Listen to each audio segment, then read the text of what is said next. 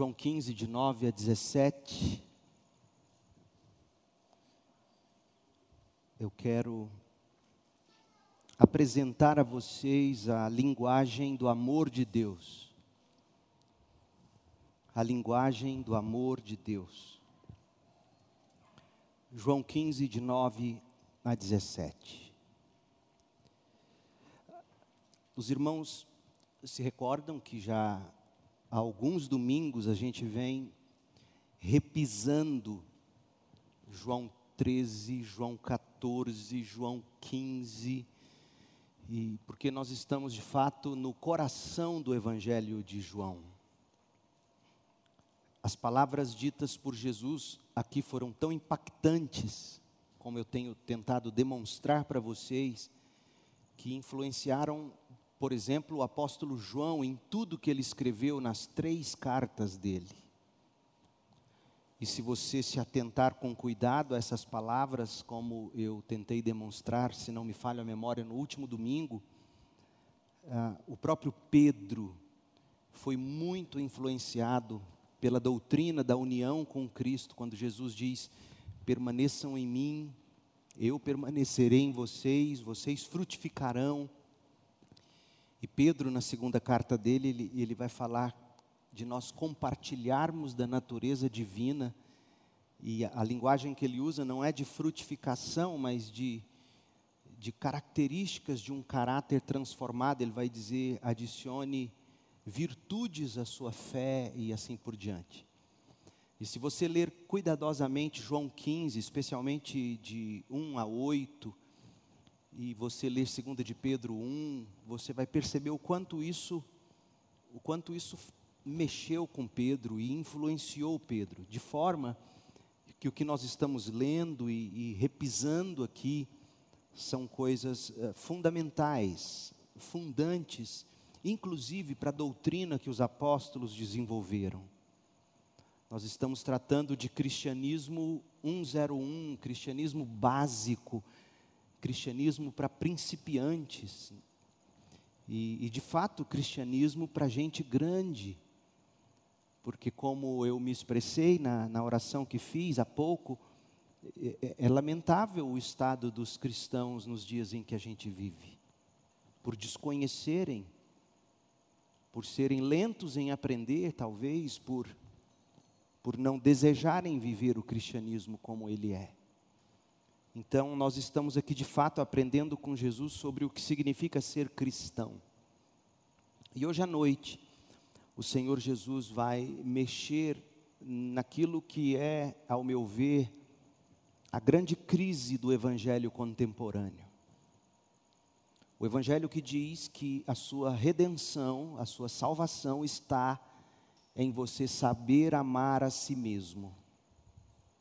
E Jesus vai, vai combater isso, ele vai destruir isso. Pena que os crentes, muitos deles, não enxergam isso, não entendem isso.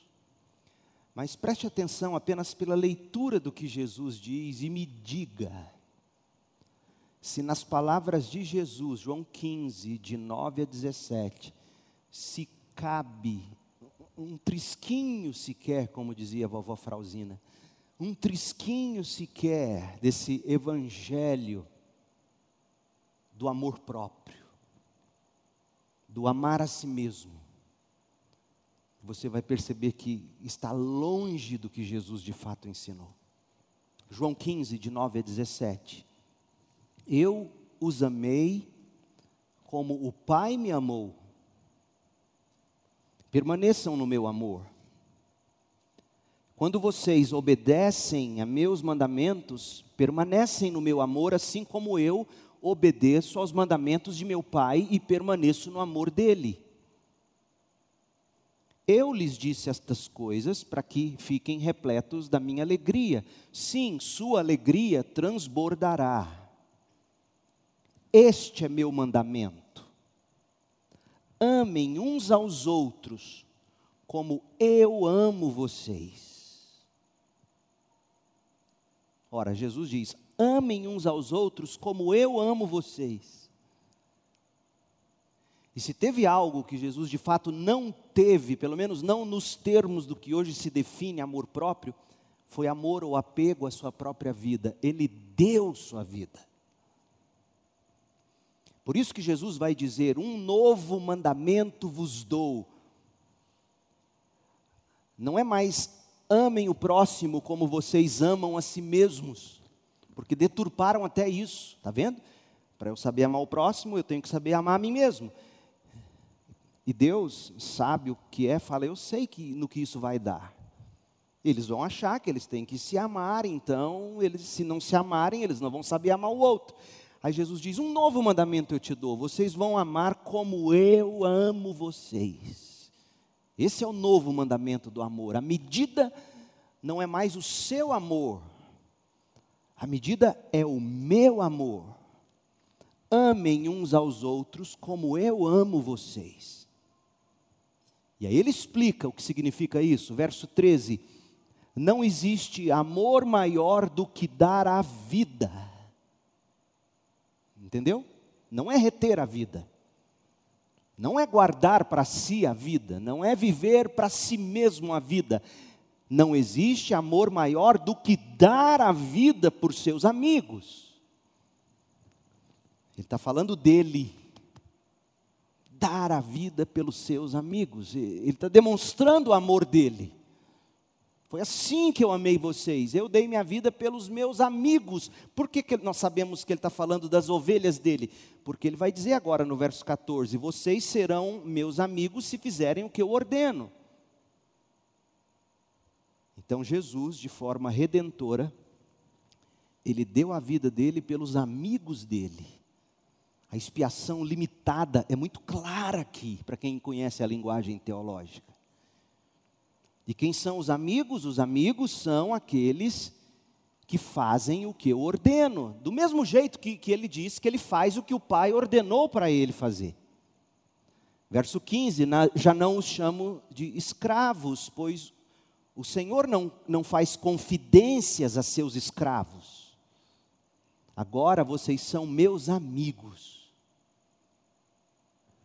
Então Jesus deu a vida pelas suas ovelhas, ele já falou disso no capítulo 10. E ele está chamando você e a mim a dar a nossa vida, escuta bem, esse é o pulo do gato, não apenas para os nossos amigos, nós temos que dar a vida pelos amigos de Jesus. E quem são os amigos de Jesus? Os seus eleitos, a sua igreja aquelas ovelhas que precisam ser buscadas pelo Evangelho através do discipulado e trazidas para o aprisco. Esse é o seu chamado, crente, dar a sua vida pelos amigos de Jesus. Aqueles para quem ele mesmo confidencia o coração dele. Por isso que ele chama de amigo. Para o escravo você não abre tudo, para o escravo você apenas dá ordens, para o amigo você reparte o coração. E como é bom ter amigos assim. Esses dias, o pastor Jailton aqui, um colega que eu amo como a minha própria alma, como é bom tê-lo perto de mim. A gente fica tão sozinho no ministério pastoral e tem coisas que você não pode falar. E, e você, então, tem um amigo com quem você abre o coração, e vice-versa. Então Jesus está dizendo: vocês são meus amigos, e a prova de que vocês são meus amigos é que vocês fazem o que eu ordeno. Já não os chamo de escravos, pois o Senhor não confidencia nada a seus escravos, agora vocês são meus amigos, pois eu lhes disse tudo que o Pai me disse. Aí ele diz no verso 16: vocês não me escolheram. Não. Ninguém jamais me escolheria. Vocês não me escolheram. Eu escolhi vocês. Nunca mais acredite no que dizem de que não, Deus escolheu aqueles que ele viu que escolheria ele. É Jesus que está dizendo. Você não concorda? Não é comigo. Não me chame de presbiteriano. Não me chame de. Sabe? Me chame de, de, de, homem da Bíblia, porque. Homem de Jesus, porque Jesus diz: Vocês não me escolheram. Eu escolhi vocês. Eu decidi fazer de vocês meus amigos. E se eu não tivesse escolhido vocês, vocês nunca teriam me escolhido. Eu os chamei, e para que, que ele nos escolheu? Veja, crente, a grande comissão está tá espalhada pelo Evangelho de João, diferentemente de Mateus, que lá no fim ele, ele solta aquela cápsula poderosa, ide, façam discípulos, mas aqui Jesus, o tempo todo, nesse discurso final dele, ele está falando da grande comissão, ele, ele explica a razão pela qual ele nos escolheu. Sim, para o louvor da sua gloriosa graça, como está colocado lá em Efésios, mas em termos práticos, eu os chamei para irem e produzirem frutos duradouros, para que o Pai lhes dê tudo o que pedirem em meu nome, lhes dê tudo de que vocês precisam para frutificarem. Jesus não está assinando cheque em branco aqui para ninguém, dizendo peça, peça, mentalize algo e peça. Deus prometeu te dar. Não, ele prometeu te dar tudo o que for necessário para você produzir frutos duradouros. A pergunta é, crente, quais são esses frutos duradouros que nós devemos produzir. Nós falamos de vários deles na última mensagem, ramos frutíferos. Mas todos eles se resumem num só gomo desse fruto, que é o primeiro gomo do, gomo do fruto do Espírito. Você se lembra em Gálatas 5, 22? Qual é o primeiro gomo? Amor. O cristianismo se resume ao amor. Este é meu mandamento. Olha só, verso 17. Amem uns aos outros. Ele nos escolheu para que a gente produza frutos duradouros, prometeu atender nossas orações para que a gente veja esses frutos então, aqui uma palavra aos líderes de pequenos grupos, aos membros dos pequenos grupos. Senhor, o Senhor me escolheu para frutificar discípulos, e eu te peço, me dê intrepidez, me dê coragem, me dê amor, me dê as palavras certas, prepare o coração das pessoas que eu devo chamar para essa comunhão do Evangelho. É esse tipo de oração que Jesus diz que você tem que fazer e Ele vai responder. Talvez nós não estejamos colhendo frutos como deveríamos, porque não estamos pedindo. Se nós pedíssemos, Senhor, o Senhor prometeu que nos escolheu para nós frutificarmos, eu não consigo frutificar, eu tenho vergonha, eu não sei como começar uma conversa com alguém que não é crente, eu preciso aprender, me ensine, me ensine, peça, e Ele vai te dar. Ele que está dizendo. E esse é o mandamento, esse é o fruto. Amem uns aos outros.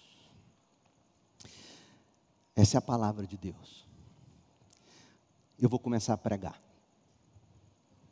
Todo mundo, gente, todo, veja, eu vou começar fazendo uma afirmação que aparentemente, se você não prestar atenção no que eu estou dizendo, você vai achar que eu estou concordando. Não estou, mas vamos lá todo mundo parece aceitar que a necessidade mais latente, a dor mais aguda no fundo da alma da gente, é a de sermos amados e a de recebermos aprovação de outras pessoas. Muita gente acredita nisso. Não, a nossa maior necessidade é se sentir amado é se sentir aceito. Esse é o evangelho contemporâneo. É isso que se prega aí. Por isso que foi importante o Orlando no cântico, Jesus nos ele nos olha como somos, mas nos recebe como santos em Jesus, porque Ele não ama nada em nós que não seja em Cristo, posto que foi afetado pelo pecado. Ele não ama o pecado. Então, na prática, é, é muito verdade isso. As pessoas acreditam piamente que a necessidade mais latente do coração delas, a dor mais aguda, aquilo que, que dói lá dentro, é que elas precisam se sentir amadas, elas precisam se sentir aprovadas. Ah, pastor, não, não é bem assim comigo. Quer ver como é? Mesmo que você não diga ou não admita, lá no fundinho você quer que te amem ou que pelo menos gostem de você. Aliás, dizem-nos os psicólogos que a fome de amor, a fome de aprovação, é uma necessidade fundamental da infância. Gente, e, e, a julgar pelo que se vê, é grande o número daqueles que não cresceram porque o que não falta é gente vivendo do amor dos outros e da aprovação dos outros ao redor. Ora, é evidente, a gente sabe, que por mais que a gente queira que nos amem como somos, nos aprovem como somos, é evidente que nem sempre as pessoas nos amam, nem sempre as pessoas gostam de nós o tempo todo. Não é todo mundo que gosta da gente. Não é todo mundo que aprova o que a gente crê, o que a gente confessa. Não é todo mundo que faz muita conta de nós, ou, ou muita conta do que nós falamos, do que nós fazemos por elas. Não é todo mundo que nos aceita do jeito que eu sou. Fulano não gosta de mim se ele gostasse de mim, se ela gostasse de mim, me aceitaria como eu sou. Nem Deus te aceita assim. Jesus precisou morrer para ele poder te aceitar em Cristo, para você entender o tamanho da encrenca na qual nós nos metemos por causa do pecado. Mas o que eu estou dizendo é que ninguém consegue ser unanimidade. A gente até sente, sim, lá no fundo, o desejo de que todos nos amem como somos. A gente vive da aprovação dos outros. E quando a gente descobre, e, e aí dói, poxa, não, não me amam, não, não me aceitam. Você busca redenção. E aí você busca redenção em dois extremos. E esses são os evangelhos pregados hoje em dia. É, de um lado, você tem um bando de gente, direta ou indiretamente, vivendo frustrada, vivendo rancorosa, porque exige a aprovação de todos aqueles de quem essas pessoas gostam de todos que os rodeiam, de todos a quem elas servem ou um dia serviram. E aí, porque ela não se sente hoje amada como ela acha que deveria ser, paparicada, afirmada, essa pessoa se rancora, ela, ela se tranca em, em rancor, em, em raiva. Hoje mesmo eu recebi o áudio de um de vocês, de alguém todo rancoroso, mandando diretas, não, mas era assim, voadora no peito. Pam! Não contra mim, nada, não, mas me mostrando o que essa pessoa, ou essa família estava passando. Tem gente que é assim. Acha que tem que ser amada do jeito dela, aprovada do jeito dela e até criaram o evangelho que diz: Jesus te ama do jeito que você é. Ainda iludem, ainda enganam. Do outro lado, nós temos aqueles outros tantos que dizem assim: já que não me amam do jeito que eu sou, já que não me afirmam do jeito que eu sou, eu vou buscar então redenção, eu vou buscar salvação no amor próprio. Eu vou amar a mim mesmo. Sabe, pastor, eu vou aprender a gostar de mim mesma. Como eu já ouvi isso. Vou aprender a gostar de mim. No fundo, o que elas estão dizendo é o seguinte: eu vou gostar ainda mais de mim ao ponto de, de agora em diante, desprezar todo mundo. Vou viver a minha vida para mim mesmo ou para mim mesma. Nessa maneira centrada no eu de viver, já se criou até um idioma, um idioma próprio. Talvez você já leu, se você sorrir, eu vou pegar você no pulo. As cinco linguagens do amor. Já viu o irmão Júlio levantando a sobrancelha? As cinco linguagens do amor de, de Gary Chapman já está na, na, terceira edição no Brasil, primeira edição em 1992. Esse livro, As Cinco Linguagens do Amor, se propõe a ajudar, abre aspas, como es, expressar um compromisso de amor ao seu cônjuge. Nada de errado com isso, necessariamente. E quais são as linguagens do amor apresentadas no livro? E olha, esse livro já vendeu mais de 8 milhões de exemplares. Você tem noção? Faz as contas. 30 reais em média um livro. 30 vezes 8 milhões. Deu para ficar rico. Quais são as linguagens do amor? Primeiro, e ouça, qual é a primeira linguagem do amor? Palavras de afirmação.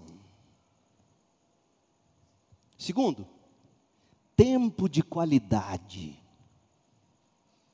Se você não falar isso, você não está demonstrando amor para o seu cônjuge. Eu espero que você já esteja enxergando problemas nessa linguagem, porque tem um monte de problemas nessa linguagem. Primeira, vamos lá, palavras de afirmação. Ora, é tudo que no seu cônjuge que você tem que afirmar? Segundo, tempo de qualidade. Terceiro, essa linguagem é tremenda, fala fundo comigo. Presentes. Em quarto lugar, a quarta linguagem, atos de serviço. Em quinto lugar, essa linguagem é mais dos homens do que das mulheres. Eu estou zombando, tá? Mas toque físico. Toque físico. Gente, verdade seja dita, o livro acerta em cheio quando ele descreve aquilo que costuma, entre aspas, ligar as pessoas. Ele acerta nisso. Ora, quem não gosta de afirmação, palavras de afirmação, quem não gosta de atenção, tempo de qualidade. Quem não gosta de agrado, presentes. Quem não gosta de, de ajuda, atos de serviço. Quem não gosta de afago, toque físico. Veja, o livro, ele acerta nessas questões que de algum modo ligam a gente. E em algum nível essas coisas não são erradas: afirmação, atenção, agrado, ajuda, afago. A tese do autor é que é que todo mundo, olha só, ele parte do seguinte pressuposto. E o pressuposto dele é o problema. Qual é o maior problema do ser humano, gente? Qual é? Numa palavra, pecado. Esse é o maior problema do ser humano. Eu não, eu não me perdi, tá? Pastor, mas o que isso tem a ver com João 15? Você não, ainda não percebeu? Eu estou te ajudando. Eu estou tentando inserir João 15 nesse cenário que a gente vive. Então, o pressuposto do Gary Chapman, e é o pressuposto da maioria dos crentes, dos pregadores, é de que o problema de todo mundo é que a gente tem lá no fundo um tanque vazio que tem que ser enchido. E aí você vai encher o tanque de alguém com toque físico. Do outro você enche o tanque com presentes. Ele tem uma carência, a palavra é essa, carência. Você já ouviu isso? Você já disse isso? Não, o problema de fulano é que ele é muito carente. Não. O problema de fulano é que ele é pecador. E todo pecador ama. Eu também sou pecador. Todo pecador ama ser o centro das atenções. Então, o problema do ser humano não é carência. O problema do ser humano não é tanque vazio, mas vamos lá. Ele diz que o problema do ser humano é ter seu tanque enchido. Então, você vai caminhando na vida e os desgastes vai esvaziando esse tanque. Então, ao longo do casamento, dos relacionamentos com amigo, etc., você tem que ir enchendo esse tanque com tempo de qualidade, com toque físico, com serviço, com palavras de afirmação, com presentes. Você vai enchendo o tanque, mantendo o tanque cheio. Ora, quando você chega à conclusão de que o grande problema das pessoas é que elas têm o tanque vazio, elas precisam se sentir amadas, elas têm que ser afirmadas de algum modo, o evangelho se torna palavras de afirmação. E aí tem pastores gastando minutos, longos minutos, ensinando como é que você pode afirmar alguém, como é que você pode ter tempo de qualidade com alguém, como é que você pode presentear alguém, como é que você pode, em atos de serviço, servir alguém, como é que o toque físico vai encher o tanque de alguém e assim por diante. Gary Chapman, ele escreveu assim, abre aspas, o autor do livro As Cinco Linguagens do Amor, será que que lá no interior de cada um desses casais machucados, gente, e, e todo casal se machuca. Todo casal se machuca. Eu machuco a Cris. Ela me machuca. A gente se machuca. Basta chegar perto de um pecador, nós machucamos uns aos outros. Quem não tem machucados? Quem não se sente num relacionamento de algum modo sem isso ou sem aquilo? Mas vamos lá. Será que lá no interior de cada um desses casais machucados existe um indicador invisível de um tanque vazio? Será que esses comportamentos inadequados, quais são os comportamentos inadequados? É, é, ele vai dizer o seguinte: é quando você se sente de tanque vazio, você reage inadequadamente. A Bíblia tem um nome, não, não, ninguém age inadequadamente. Inadequadamente é você esquecer o leite fervendo e ele derramar. Isso é errar. Errar é você queimar o arroz. Agora, o que ele vai dizer aqui tem um nome, é pecado. A gente peca contra os outros. Eu peco contra a Cris, Cris peca contra mim, eu peco contra o Sá, eu peco contra a Bela, eles pecam contra mim. Mas ele diz que será que esses comportamentos inadequados, quais? Separações, palavras duras, palavra dura é comportamento inadequado. Não é não, é pecado. Espírito crítico. Será que essas coisas acontecem, não acontecem devido a esse tanque vazio? Ora, em outras palavras, ele está dizendo: me agrade que eu não vou falar duro com você. É isso que ele está dizendo. Me agrade que eu não separo de você. Hum. Se pudermos achar, ele continua, uma forma de encher o tanque, será que o casamento renasceria? Ele está achando que sim. O tanque cheio possibilitaria que os casais criassem um clima emocional. Quem vive de clima? Só Hollywood. Vida real não é clima. Vida real é crença, é fé. Aí ele está dizendo: o tanque cheio possibilitaria que os casais criassem um clima emocional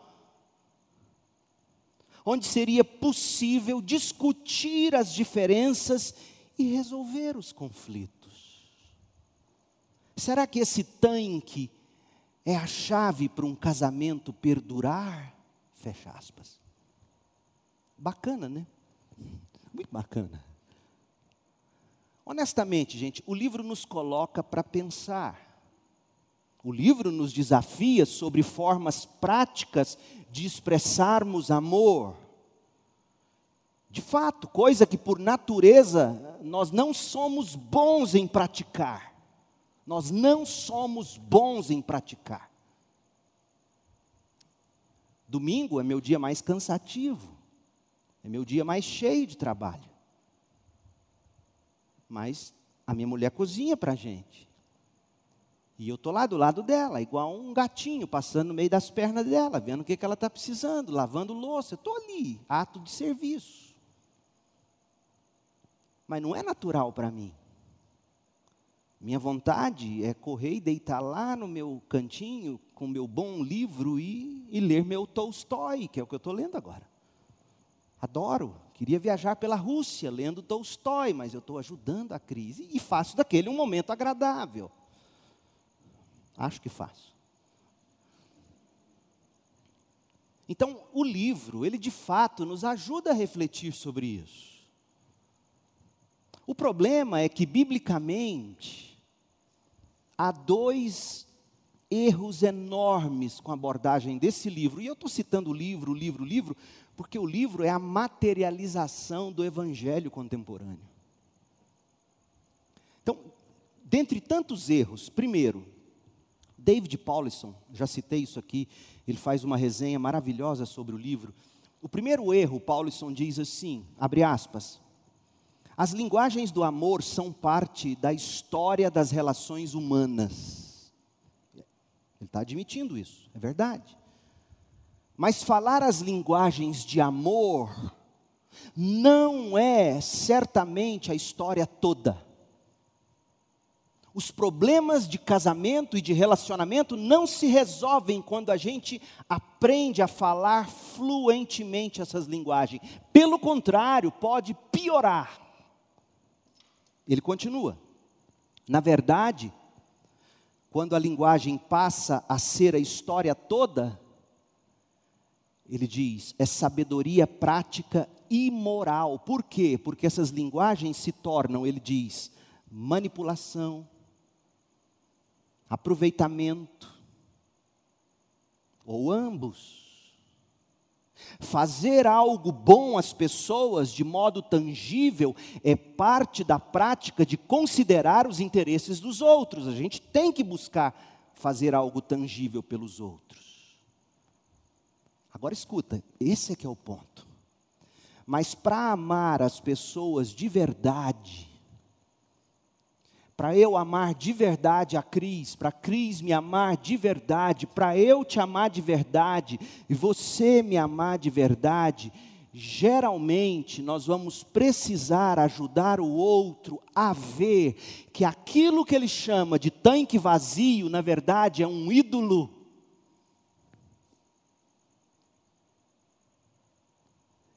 Aquilo que ele chama de coceira, que precisa ser coçada. É algo sério que tem que ser, na verdade, confessado e mudado.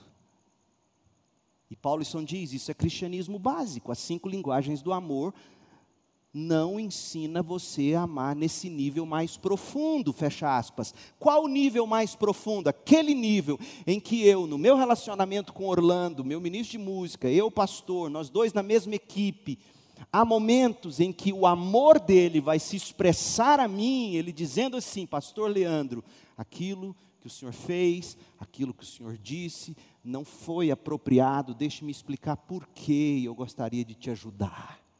Você já pensou se eu tenho mania de perseguição? E aí o Orlando me exortando, me dizendo verdades duras. Orlando, eu estou com um tanque vazio, eu apanho tanto, eu sou pastor, o ministério é tão pesado, você tem que ser meu amigo, você tem que me afirmar, você tem que me amar, e vem você apontar mais problema para mim, vou jogar na minha cara minhas fraquezas, meus erros. Você imagina? Mas é assim que a gente faz na prática.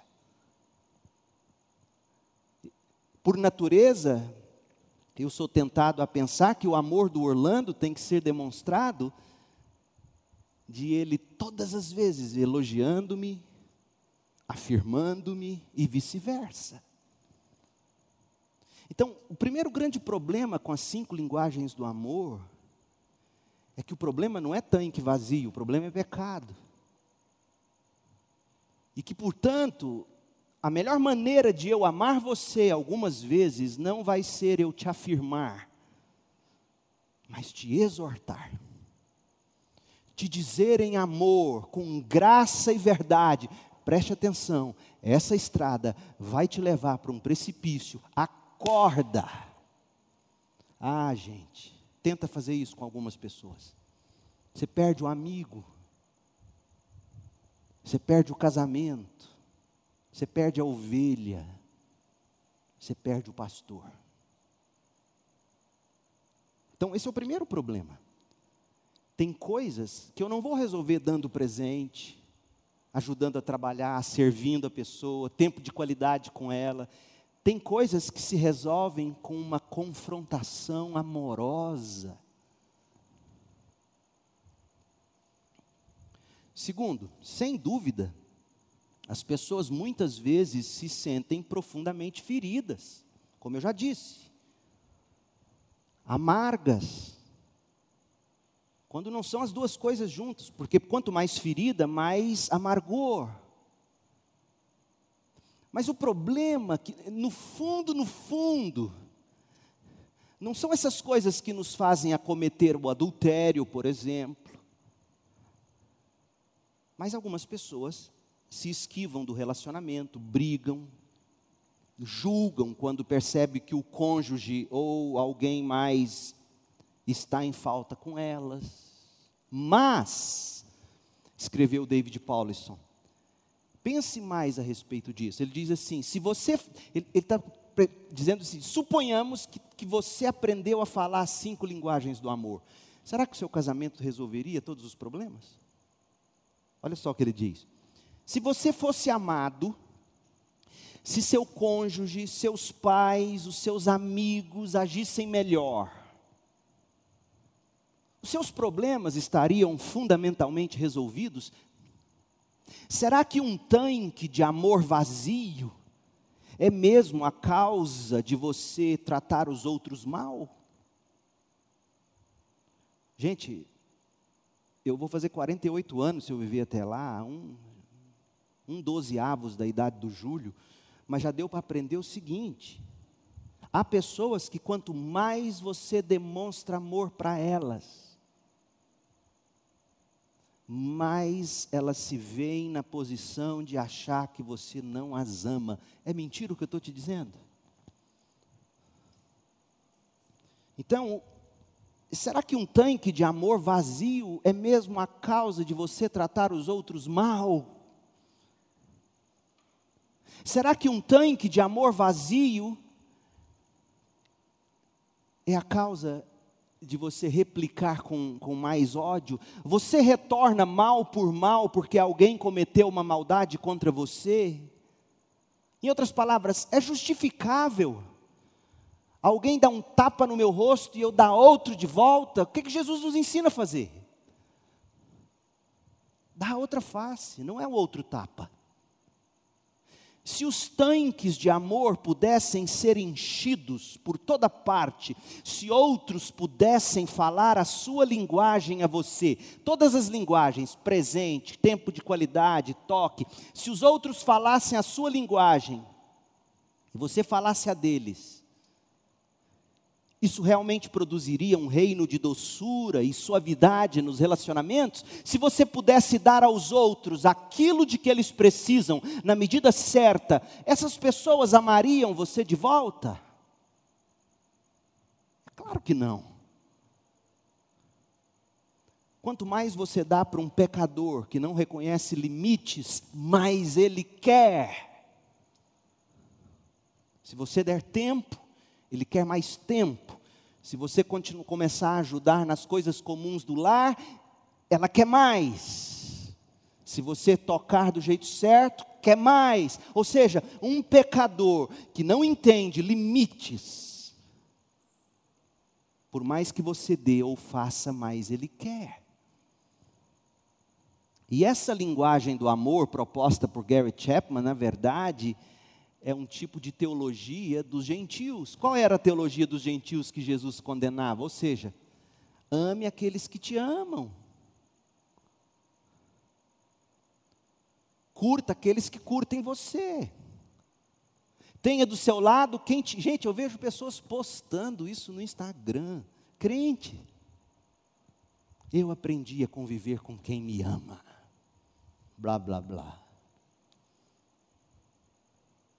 O grande problema do ser humano, segundo a Bíblia, não é que a gente anda de tanque vazio, não é que a gente tem carência de amor e de afirmação alheia.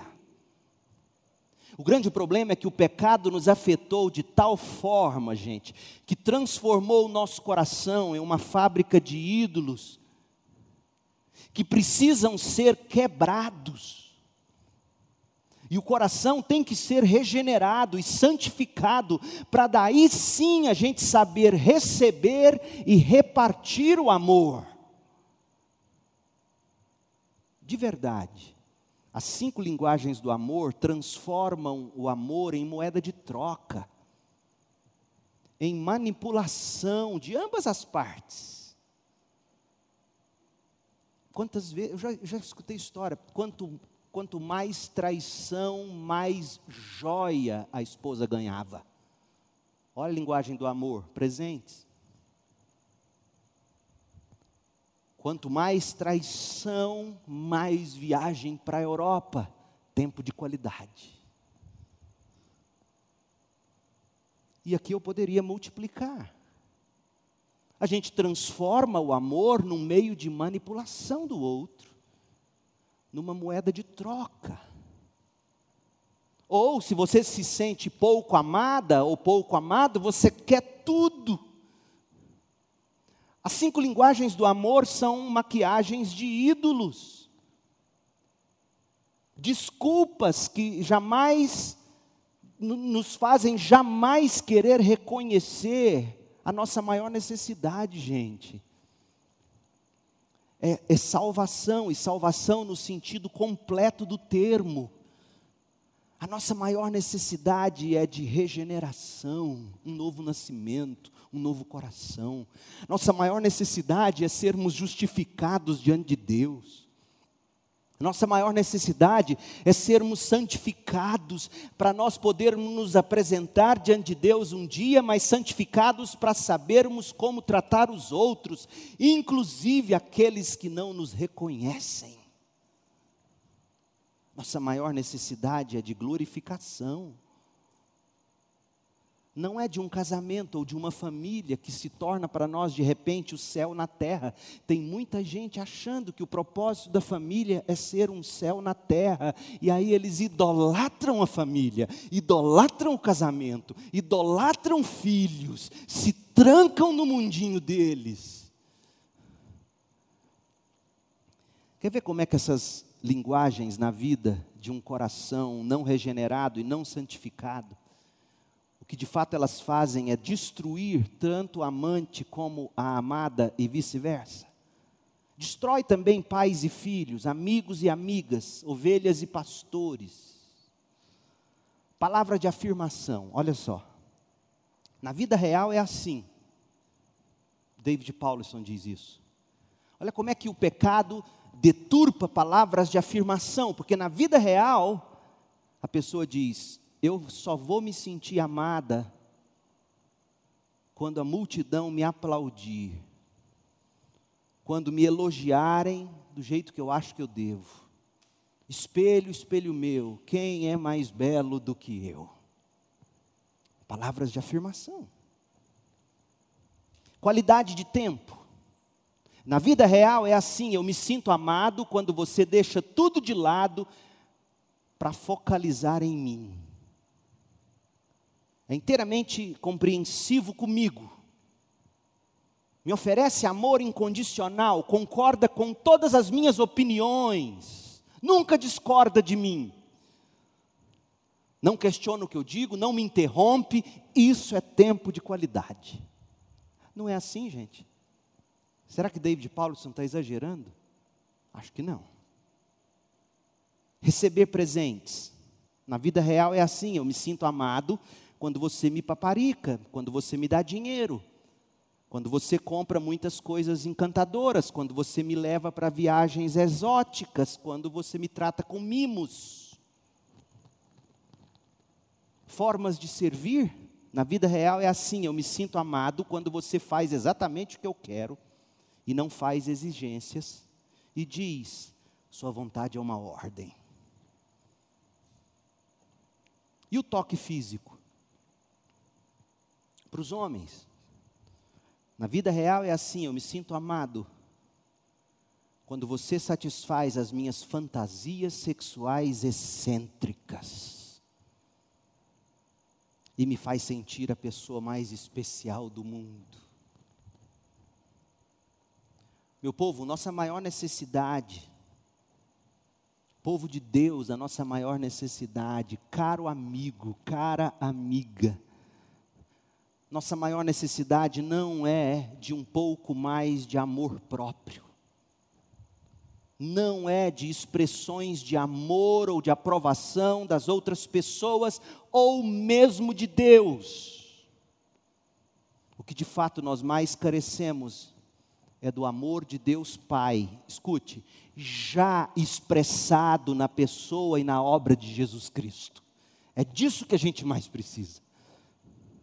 Fora desse amor divinal, já expressado a nós, porque Deus amou o mundo de tal modo que nos deu seu Filho único, unigênito, para que todo aquele que nele crê não pereça, mas tenha vida eterna fora desse amor divinal já expressado, qualquer solução é supérflua. A medida de atuação fora desse amor se torna necessariamente o que os profetas condenaram. As pessoas queriam ouvir paz, paz, quando não há paz. David Paulson ele indaga para onde você se volta? Ouça, reflita, faça uma autoanálise agora. Para onde você se volta quando você está cego de dor, de raiva? Muita gente se volta para a bebida, para as drogas, para os braços de prostitutas. Para onde você se volta quando está cego de dor, de raiva, cheio de medo, de desespero? Para onde você se volta quando você tem tanto desapontamento, tantos desejos latentes aí, não satisfeitos? Para onde você se volta? O que você faz se está afundando em fantasias de fuga,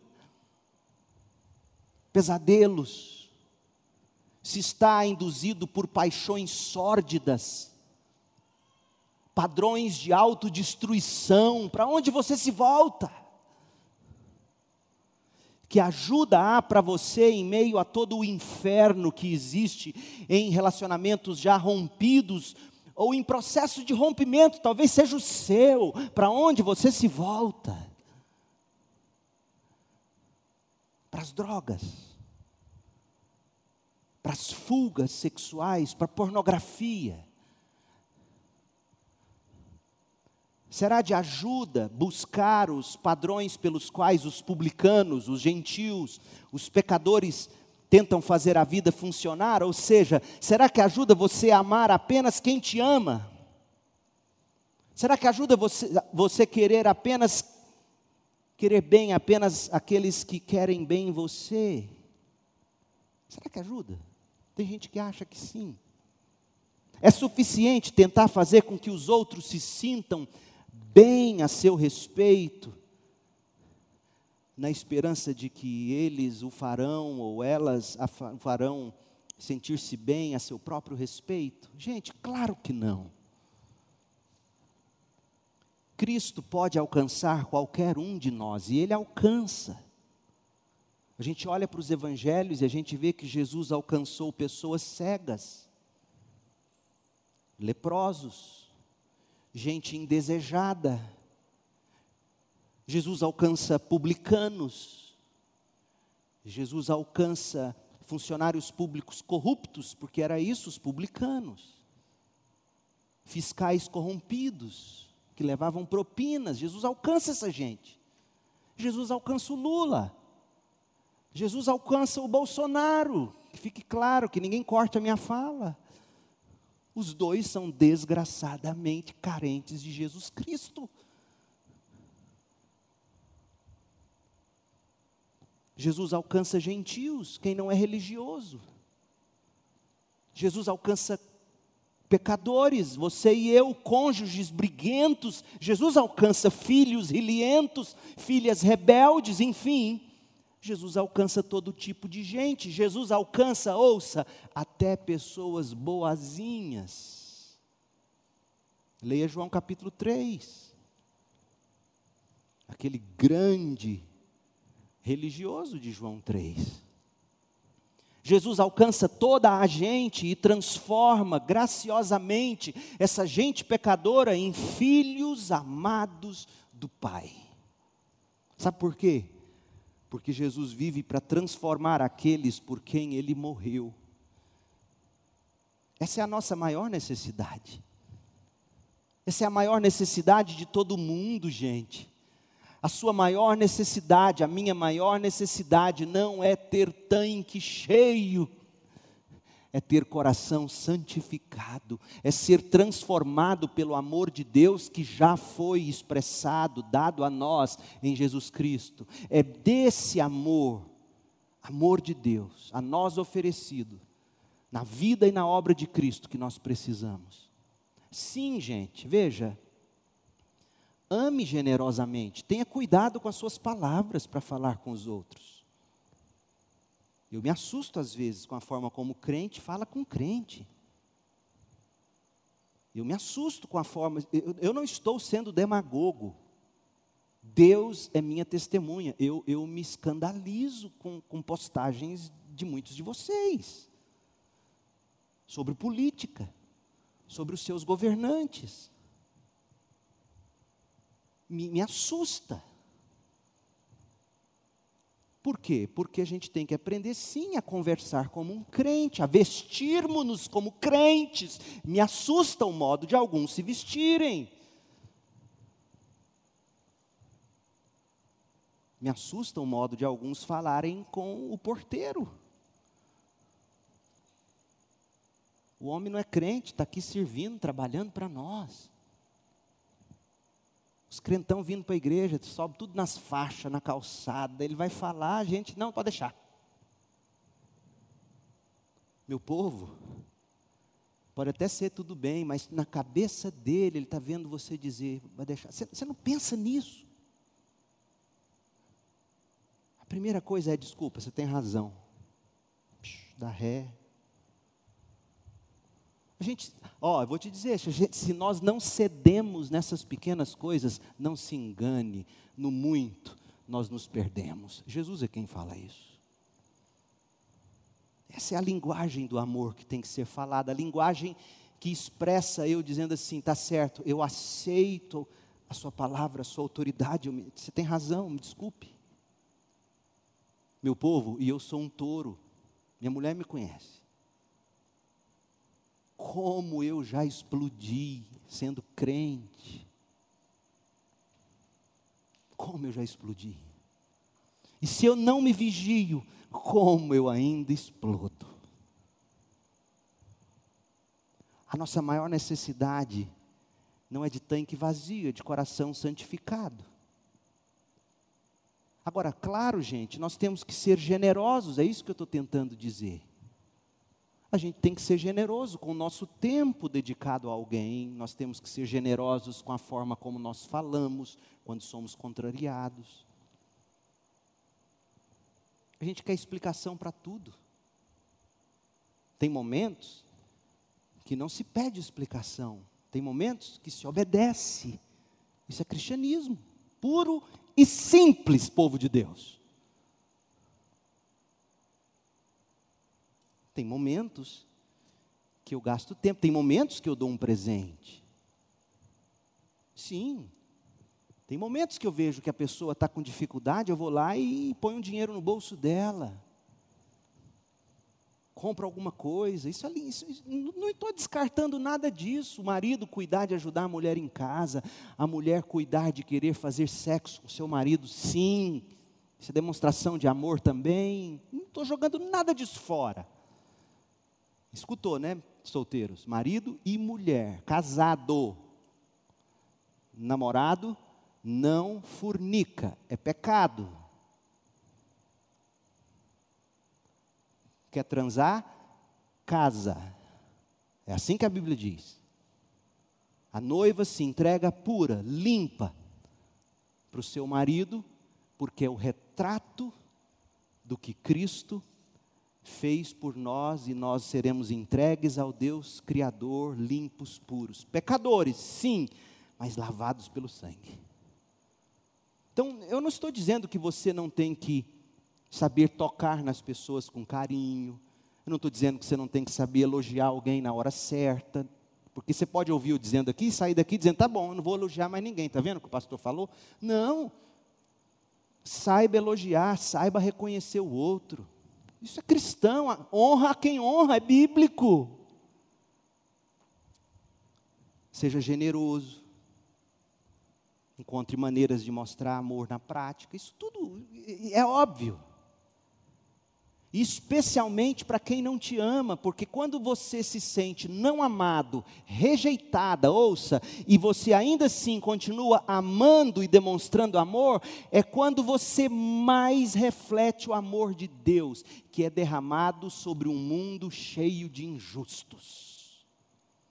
Nosso grande espanto deve ser como é que Deus ainda não destruiu essa Sodoma e Gomorra que é o mundo. E Deus continua dispensando amor sobre todos. E aí fulano vira a cara para você, fulano diz algo que você não gosta, você hum, burra e vira aquela encrenca. Igual cheiro de alho que não sai da mão, fica aquele trem impregnado em você. Quando as pessoas te ferem e você continua amando, joga fora o amor, lança fora o medo, você se desarma, é quando você mais revela Jesus crente. Você precisa fazer isso, mas muito mais. E eu quero concluir com 2 Coríntios 5. Foi só meu sermão, só introdução. Semana que vem eu vou expor o texto, mas eu tinha que introduzir isso. Porque esse é o cenário em que a gente vive quando se fala em amor, você me ama quando você afirma tudo o que eu faço, você não me contraria, você não me diz o que eu tenho que ouvir para mudar. Por favor, porque se você me disser, você não me ama. Não, não fala disso. Enalteça minhas qualidades. Eu tento, nós temos que tentar. Mas há momentos que a gente tem que dizer. E como nós somos pecadores, ao dizer, às vezes nós vamos errar na dose. Olha o que o Evangelho de fato faz. E veja se Paulo não escutou o que Jesus falou. Você lembra que Jesus, lá em João 15, nós lemos: Um novo mandamento eu vos dou: dar a vida pelos meus amigos, amar como eu vos amei. O que é dar a vida pelos amigos de Jesus? E nunca mais entenda Jesus dizendo que você tem que dar a vida só para os seus amigos. Não. Os amigos ali não são seus, os amigos ali são as ovelhas de Jesus, são os crentes, são os que precisam ser alcançados, e são amigos, não porque agora tem intimidade, chega diante de Jesus, arranca a camisa, e aí, Jesus? Não, amigos porque Jesus é, fala com eles em intimidade. Mas esse é outro sermão. A gente cresce, né? Não, mas eu vou falar isso não, já está grande. Eu ia contar uma história do Mumuca, do Felipe do Sá. Vou contar. Um dia esses moleques quiseram pintar o cabelo de loiro. Quem está que tá rindo aí? Eu, Mumuca, Felipe. Quiser fazer aquela mecha de Neymar, loira. Falei, rapaz, olha na internet quem faz isso com cabelo. Além do Gabriel, eu não conheço mais ninguém. Gabriel Willick. Não, já pintou, né, Gabriel? Você tinha feito. Não, você não fez, não. Aí ele queria pôr, eu falei, não põe. Você não é malandro? Ó, quem usa cabelo assim? Aí, não, tá, tá. Foi lá para casa do Júlio. O Júlio dorme cedo, o idoso dorme cedo. Os moleques vão na farmácia, compram um produto e descolore a franja. Moço do céu, quando eu vi aquilo, o Espírito Santo de Deus efervesceu dentro de mim. Foi Samuel Ferreira Peixoto. Você me desobedeceu. Vamos fazer o seguinte: vou rapar seu cabelo. Não, pai, não, vou rapar seu cabelo. Aí a Cris, não, vamos tentar pintar. Falei, tá, vou gastar mais ainda. Não, a explicação foi a pior.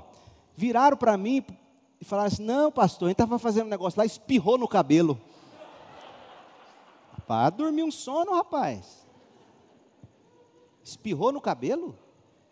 Bem assim na franja, os três. Aí passei na Drogazil. Falei, compra o mais forte, com criolina, tudo no meio. Se não ficar preto, a máquina de rapar está lá em casa. Por que, que eu estou contando essa história? Eu vou arrumar uma aplicação, vamos terminar. Aí chegou em casa, a Cris vai e faz aquele, aquela poção mágica. E eu lá, com a maquininha, tum, tum. passou. E é humilhação, o pai vê um macho tingindo o cabelo. Macho alfa, tá lá. Aí foi lavar, aí eu tum, tum, tum, tum. saiu, ficou preto, não precisou rapar. Mas o problema é que com o tempo o trem foi desbotando. Aí ele foi ficando, sabe, quase que eu falei os nomes. Aqueles irmãos que pintam o cabelo no barbeiro, parece que passa no guete assim, aí vai desbotando, vai ficando roxo. Melhor assim do que loiro. Mas assim, bom, esquece, não vou saber fazer aplicação.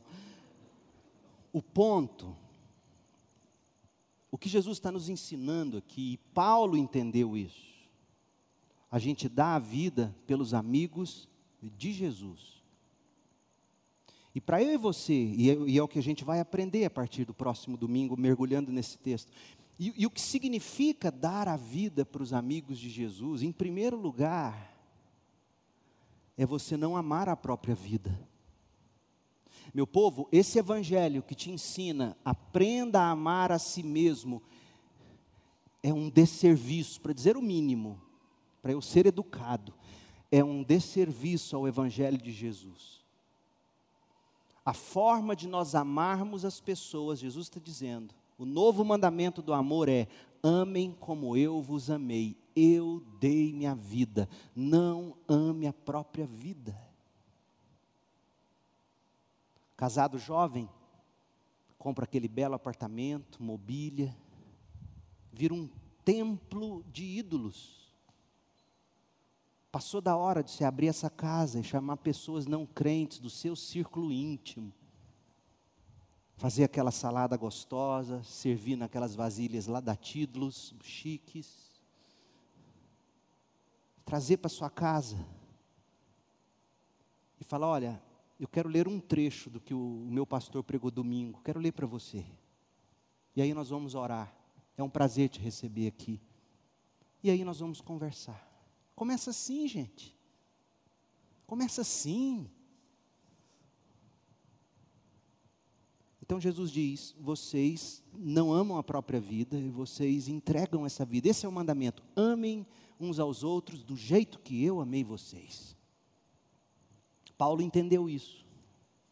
Está vendo como esse texto é, é fundante para todos os apóstolos? Olha o que Paulo diz, abre em 2 Coríntios 5. Já citamos ele tantas vezes, mas eu quero que você enxergue de onde Paulo bebeu para dizer o que ele disse. Ele bebeu dos ensinos de Jesus, dentre os quais João 15, de 9 a 17. Olha o que Paulo disse sobre o que significa ser cristão. João 5,14. De qualquer forma, o amor de Cristo nos constrange, é a versão mais usada, mais conhecida. Segundo aos Coríntios 5, 14, é isso? O amor de Cristo nos constrange, mas a, a, quando, quando você ouve, a NVT diz, nos impulsiona, é melhor do que constrange, porque o verbo constranger entre nós dá aquela ideia de a gente ficar com vergonha. Ai, eu não sou assim. Mas na verdade esse verbo significa controlar. O amor de Cristo nos controla.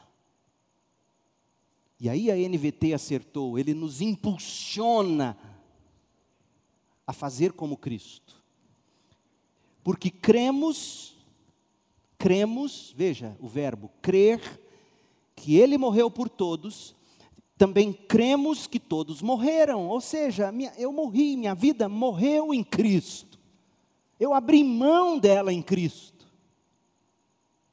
Ele morreu por todos, para que os que recebem sua nova vida, ouça crente, e nunca mais beba do evangelho do amor próprio. Não é cristão. Para que os que recebem sua nova vida não vivam mais para si mesmos. Viver para si mesmo é inferno, é condenação. Viva para Cristo, que morreu e ressuscitou por eles. Gente, o que de fato é mais importante, o que de fato e mais profundamente nós precisamos, é de crescer fluentemente no amor de Cristo, que é a linguagem do amor de Deus. E que ninguém fala ou ouve naturalmente essa linguagem, mas todos necessitam dela. Todos necessitam de justificação, de salvação, da condenação, da salvação de si mesmos. É aqui que começa a cura para a sua alma, é aqui que começa a sua salvação, é aqui que começa a cura para os seus relacionamentos. Quando você aprende a amar como Jesus amou seus amigos, dando a vida por eles. Semana que vem, se Deus permitir, nós vamos entender o que significa amar como Jesus amou, porque ele diz duas coisas importantes. Ele diz: Eu amei vocês do jeito que o Pai me amou. Então a gente tem que entender de que jeito Deus Pai amou Deus Filho. De que jeito Jesus nos amou? Jesus aprendeu com o amor de Deus Pai e nos amou com o mesmo amor de Deus Pai e diz: agora vocês amem do mesmo modo.